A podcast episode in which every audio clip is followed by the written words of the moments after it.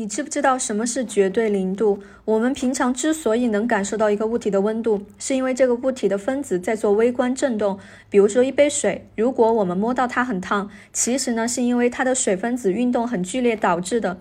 如果一杯水的温度很低，原因也是因为它的水分子的运动相对缓慢。所以温度的本质其实是分子运动剧烈程度的一个体现。那什么是绝对零度呢？就是指分子停止运动时所体现出来的温度。科学家推算出来是零下二百七十三点一五摄氏度，但这个温度只是一个理论值，实际上我们永远都达不到。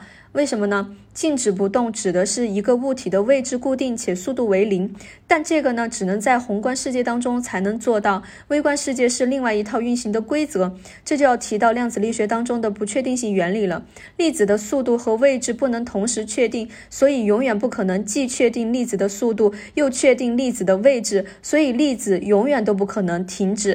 所以呢，永远达不到绝对零度，只能接近，这就是绝对零度。